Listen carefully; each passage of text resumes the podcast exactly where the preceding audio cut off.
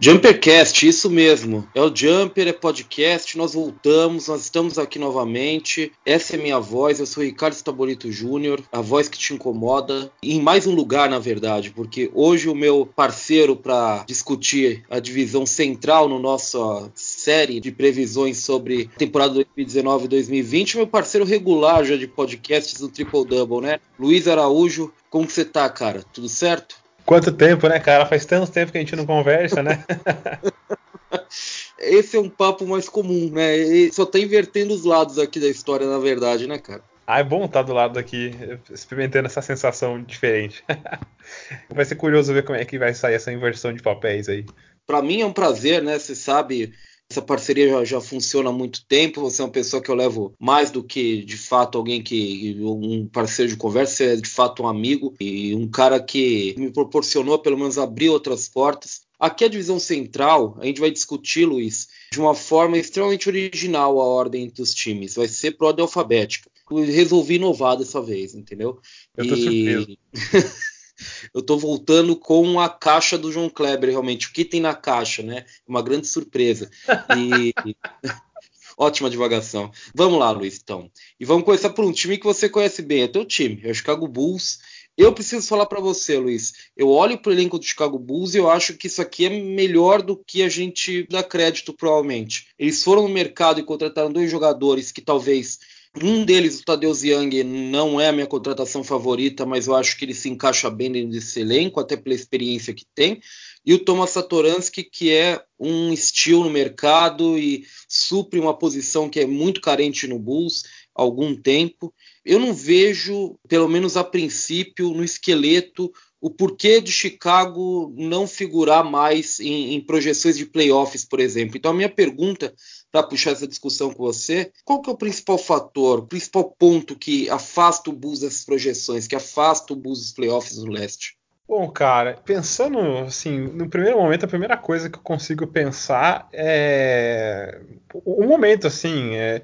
esse elenco aí que você falou, que você bateu o olho, né? É uma coisa que tá fechada agora. Então, sei lá, o Satorans que você falou, também acho muito parecido com você, que é um, uma grande adição de mercado do Bulls e tal, tem muito a colaborar e tá chegando agora. Então, assim, é uma peça que não tava lá.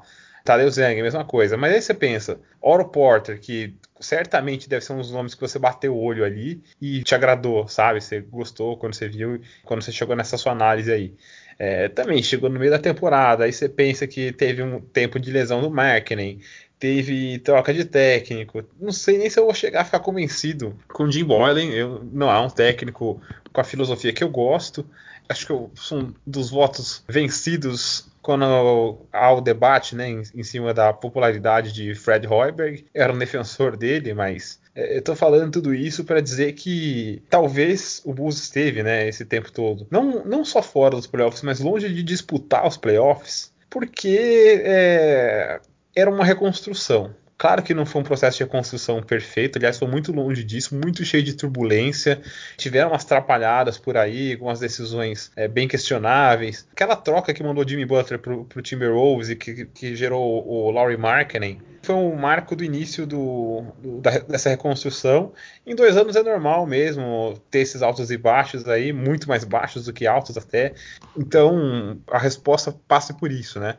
O Bulls esteve fora até agora dos playoffs porque fazia sentido estar mesmo. O Bulls eu acho que é um time, até comentei com você isso não faz muito tempo, né? É um time que o que dá para esperar lá de cara é vai ser uma equipe muito mais legal de se ver jogado do que costumava ser. Isso já é muita coisa, assim, já é um time que vai parecer que sabe jogar basquete. É, às vezes isso pro leste é, é já é o bastante para você pensar em brigar por playoffs. Pode até nem chegar aos playoffs, mas tá na hora de brigar por playoffs, sabe?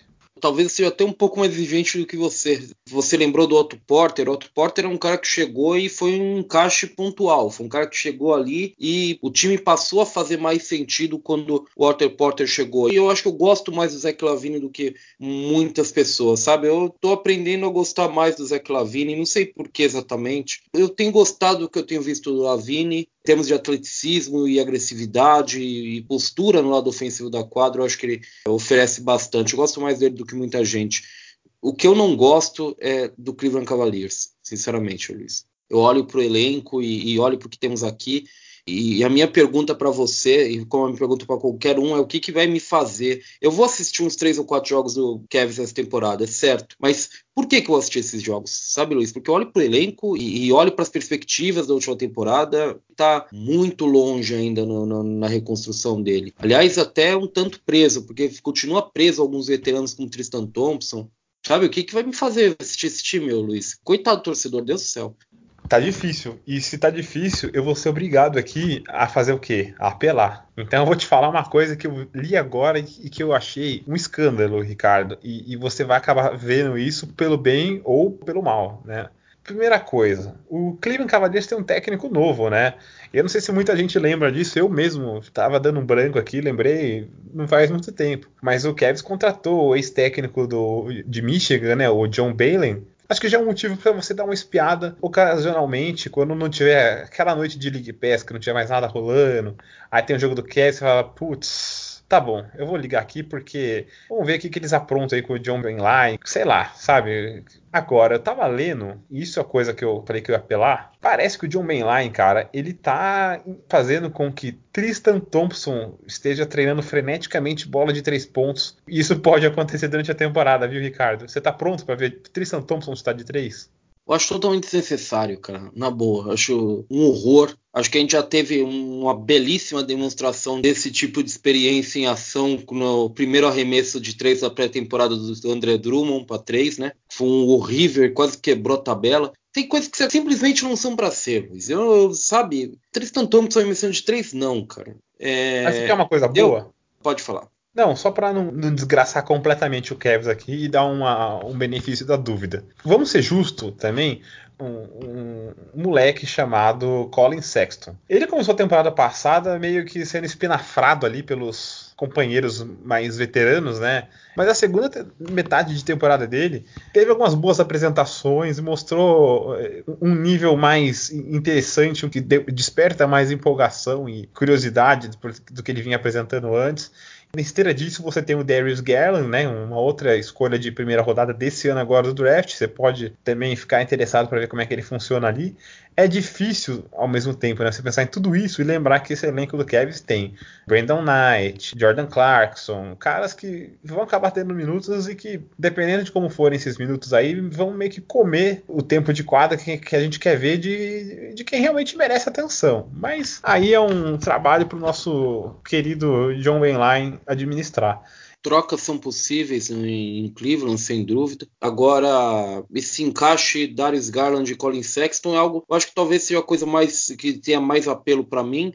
Só que já vou até adiantando. São dois jogadores que eu acho que nesse momento da carreira não sabem exatamente fazer o que joga ao lado deles melhor. Então, assim, vamos, vamos ver. Vamos ver o que, que vai ser esses dois, como vai ser o encaixe desses dois é algo pelo menos interessante e, e, o resultado disso pode dizer muito sobre quanto tempo o Kevs vai ficar nesse limbo. Uma coisa que eu até tenho uma reverência, porque com tantos times se reconstruindo como o Cavs se reconstrói, a perseverança do Pistons em não se reconstruir e tentar ser esse perene oitavo colocado do leste, eu acho que é comovente para mim, sinceramente, Luiz. E o Pistons acho que fez mais uma off-season de um time claramente interessado em ser oitavo colocado do leste. Ele lembra um pouco meu irmão quando queria montar times loucos no NBA Live e ia no free agency, pegava o jogador com o nome mais pesado que ele pudesse com pouco dinheiro.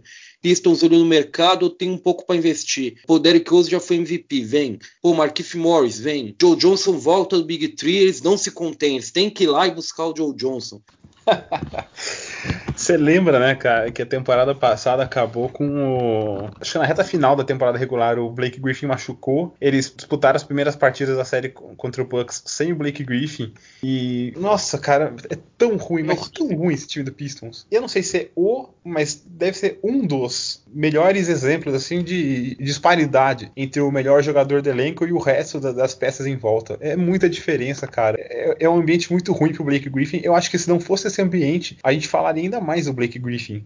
Porque eu considero, cara, que individualmente o Blake Griffin tá, acho que no auge da carreira dele. O Dwayne Case eu tinha algumas ressalvas com relação a ele quando ele tava nos playoffs à frente do Raptors, mas ele é um técnico muito bom, muito capaz para comandar time em temporada regular E talvez esse bom trabalho dele tenha sido o que tenha tirado ali o suficiente desse Pistons para levar para os playoffs no ano passado, né, na temporada passada. Só que é isso que você falou, né? É um time que no leste, com esse talento todo do Blake Griffin, e quando as coisas funcionam minimamente assim, consegue morder vitórias num ritmo que garanta uma oitava posição, mas nossa, como é insosso, cara. É, as contratações, o jeito que você falou é, é, bem isso, sabe? Vamos pegar o Derrick Rose, vamos pegar o Joe Johnson, vamos. Eles têm a ver com o Blake Griffin, eles têm a ver com o nosso sistema tático. Cara, não tem nada a ver, não é nada a ver mas pega mesmo assim. Eu acho que esse elenco do, do Pistons é tão engessado e tem algumas peças tipo André Drummond, Red Jackson, são caras que não são o melhor encaixe do mundo com o Blake Griffin, aliás, muito longe disso. Acho que o melhor cenário possível pro Pistons eu não vejo muita coisa a não ser o, ser o time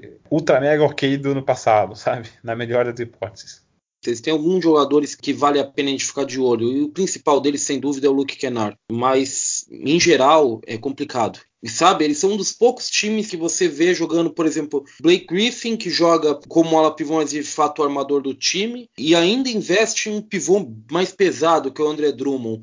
E aí você vai colocar o Rose ali dentro, você, você vai botar um, um time extremamente engarrafado, um time muito afunilado eu realmente não, não, não, vejo muito sentido, sabe? Eu, é outro time que, que eu não sei como o torcedor vai encarar a temporada. Eu acho que a melhor contratação deles é o Christian Wood, na verdade, que é uma boa sacada no mercado. E ainda assim o Pistons foi lá e contratou o Joe Johnson e é capaz de manter o Joe Johnson no elenco e dispensar o Christian Wood. Talvez tenha sido a melhor sacada deles na off-season. Impressionante. Um time que talvez, talvez não, certamente se reforçou, acho que melhor, e na verdade não só se reforçou, ele mudou bastante, na verdade, de um time que já teve relativo sucesso nos últimos tempos, são o Indiana Pacers, né, Luiz? Vem jogando sem o Oladipo, que se machucou temporada passada, não deve iniciar a temporada, mas você vê que teve muita mudança em Indiana, né? TJ Warren chegou, eh, Jeremy Lamb, Malcolm Brogdon, certamente o principal deles, saiu o Tadeusz Young, que a gente já comentou, saiu o Darren Collison, saiu o Bojan Bogdanovic, que foi um destaque na última temporada sem o Oladipo para um time que estava fazendo sucesso, eles mudaram até demais, sabe? A minha pergunta, eu acho que vendo toda essa mudança, contando os times sem o Oladipo, você acha que o Pacers, a base do Pacers hoje, depois dessas mudanças, ela é melhor do que na última temporada? Porque na última temporada a gente viu claramente um time que era muito organizado, muito disciplinado, mas bateu num teto. Sem o Oladipo, não tinha condições de passar a primeira rodada dos playoffs. Essa base agora, você acha que está mais capaz de competir sem o Oladipo do que a da temporada passada? Eu acho que esse é um time um pouco melhor do que na temporada passada. Eu acho que o Malcolm Brogdon, eu gosto muito dele, assim, sabe? Muito mesmo. Acho que a presença dele nessa balança entre chegadas e partidas é o que pesa em favor dessa versão atual do time. Mas, assim, é justo a gente apontar, sentir falta, principalmente de Bogdanovic e Wesley Matthews, caras que, claro, tinham muitos minutos na rotação, eram muito importantes porque esse time fazia, mas mas eu gosto das peças que chegaram, gosto do Jeremy Lamb nesse time, gosto do TJ McConnell, TJ Warren e especialmente, né, acima de todos eles, o Malcolm Brogdon.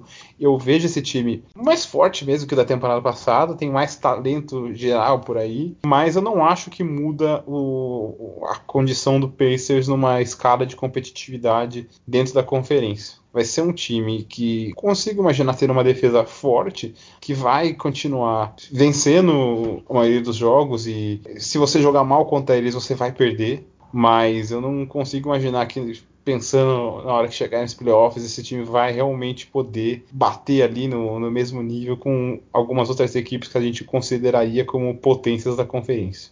O salto de qualidade está no Oladipo. Tudo vai depender de como o Oladipo vai voltar. Isso me parece muito claro. Mas é interessante, né? A base hoje ela é melhor para competir sem o Oladipo. Eu acho que esse time tem mais condição de se manter em quadra e pontuar sem ser um time insosso na defesa também do que o passado, que era um time que era uma defesa forte, mas que no ataque era, absurdo, era, um, era estéreo. Era um time que é terrível. Era um time sem movimentação, com a troca de passes que nunca chegava a um ponto final, que tinha problemas para criar arremessos mesmo, das formas mais simples. Com o Oladipo eu tenho minhas dúvidas. Com o Oladipo acho que a base anterior ela, ela encaixava melhor. Mas tudo isso passa por a gente ver em quadra esses caras novos jogando com o Oladipo. O que deve acontecer a partir de dezembro, imagino, talvez janeiro quando ele vai voltar. E Indiana tem um, um, outro problema ainda, né, Luiz? Uma coisa que, que é complicada dentro da sua rotação, dentro da sua construção atual de elenco, que é uma questão de que os dois principais jogadores de garrafão do time, os dois jogadores que eles mais apostam para o futuro, que é o Miles Turner, que foi um candidato a defensor do ano ano passado, e o Domantas Sabonis, simplesmente não conseguem jogar juntos. Os resultados são desastrosos quando ambos estão em quadra juntos, né? É, é até uma pena, assim, porque até dá para entender, né, a insistência tanto com os dois. Porque olhando um, depois olhando o outro, assim, vendo de forma isolada, né, separados os dois, parece tão legal, né, é tão empolgante ver um, depois ver outro e tal, você acaba meio que tentando ali, ah, não é possível, tem que dar certo, e realmente é o que você falou, não, não tem rolado. E a gente falou tanto no Malcolm Brogdon como sendo um, provavelmente, eu diria, o principal reforço do Pacers nessa off-season. Ele saiu do Bucks, né? E o Bucks é o último time dessa divisão. O Brogdon foi titular do Bucks, teve uma grande temporada, né? Foi um dos novos integrantes do grupo dos 50, 40, 90, né? Em aproveitamento de é, arremesso de quadra, arremesso de três pontos e lances livres, uma referência ao, aos aproveitamentos. Eu ainda não consegui pesar direito isso, mas quanto você acha que a saída do Malcolm Brogdon piora o Bucks de fato em termos competitivos? Porque quem chegou na verdade foi uma troca entre Indiana e, e, e, Milwaukee, informal a troca, né? Não foi uma troca formalizada, mas o Wesley Matthews que estava em Indiana chegou a Milwaukee, provavelmente vai ficar com a posição que era do Malcolm Brogdon. Eu imagino que eles vão apostar bastante no George Hill, que fez um playoffs muito bons como sendo o cara que pode suprir essa ausência do Malcolm Brogdon na maior parte do tempo, mas são jogadores diferentes, né? E até em estágios de carreira, o Malcolm Brogdon é um cara que vem surgindo, né? Um cara para muitos anos ainda. Então, você acha que é, é pesada essa perda para o Bucks em termos competitivos? Eu acho que é uma perda, sem dúvida, sentida. A gente falou tão bem do Malcolm Brogdon que, claro, eu acho que o Bucks perde, sim. É ele podia ser usado entre os titulares ou a partir do banco, mas em qualquer situação ele era muito útil. Se a gente está falando do clube dos 50, 40, 90, ter um cara desse, quando você tem um companheiro, um, uma peça como Giannis Antetokounmpo, que você senta o ataque em cima dele, abrindo a quadra, abrindo espaços, é um cara de muito valor, claro. Então eu acho que é uma ausência muito significativa para o Bucks. Mas acho que essa resposta é, é o inverso da resposta anterior, né? Apesar de eu ver essa perda corrida, eu não acho que isso tira o, o Bucks de, do lugar que ele estava nessa escada de competitividade do leste. Para mim, continua sendo um time para brigar pelo topo. Em que pesa essa perda do Brogdon, acho que ainda tem material ali o suficiente para manter primeira colocação na conferência, chegar na, na, final e ganhar. Aí vai depender de como, de como foi né, o revés para o Raptors naquela final do leste,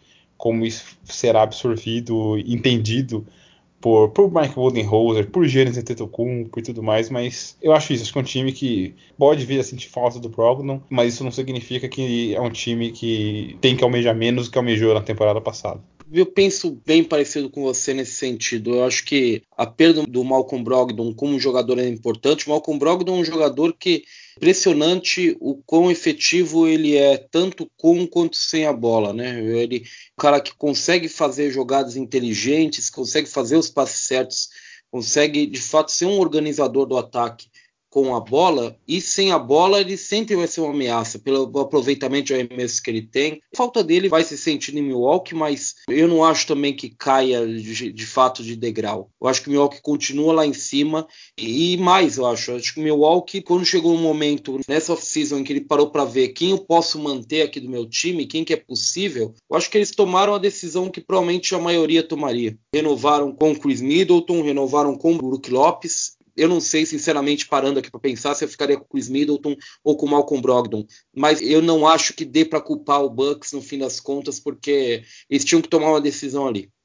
É compreensível, sim, é compreensível. A gente sente a falta pensando dentro das quatro linhas, né, em possibilidades e tudo mais, é, olhando os dois elencos, olhando os times, né, o time de hoje em relação ao time que acabou a temporada, mas é, sim, é muito compreensível. Dentro do cenário que o Bucks estava, assim, poderia ter perdas muito maiores, né? O Bucks agiu para manter o Chris Middleton e aí sim, perdendo também o Chris Middleton seria um, um cenário diferente do que a gente está falando aqui. O Bucks perdeu o Brogdon, mas conseguiu reduzir um pouquinho desse prejuízo trazendo o Matthews, né? Então, dentro das condições, até acabou sendo um trabalho ok da gerência assim do, do Bucks essa, dentro dessa off-season.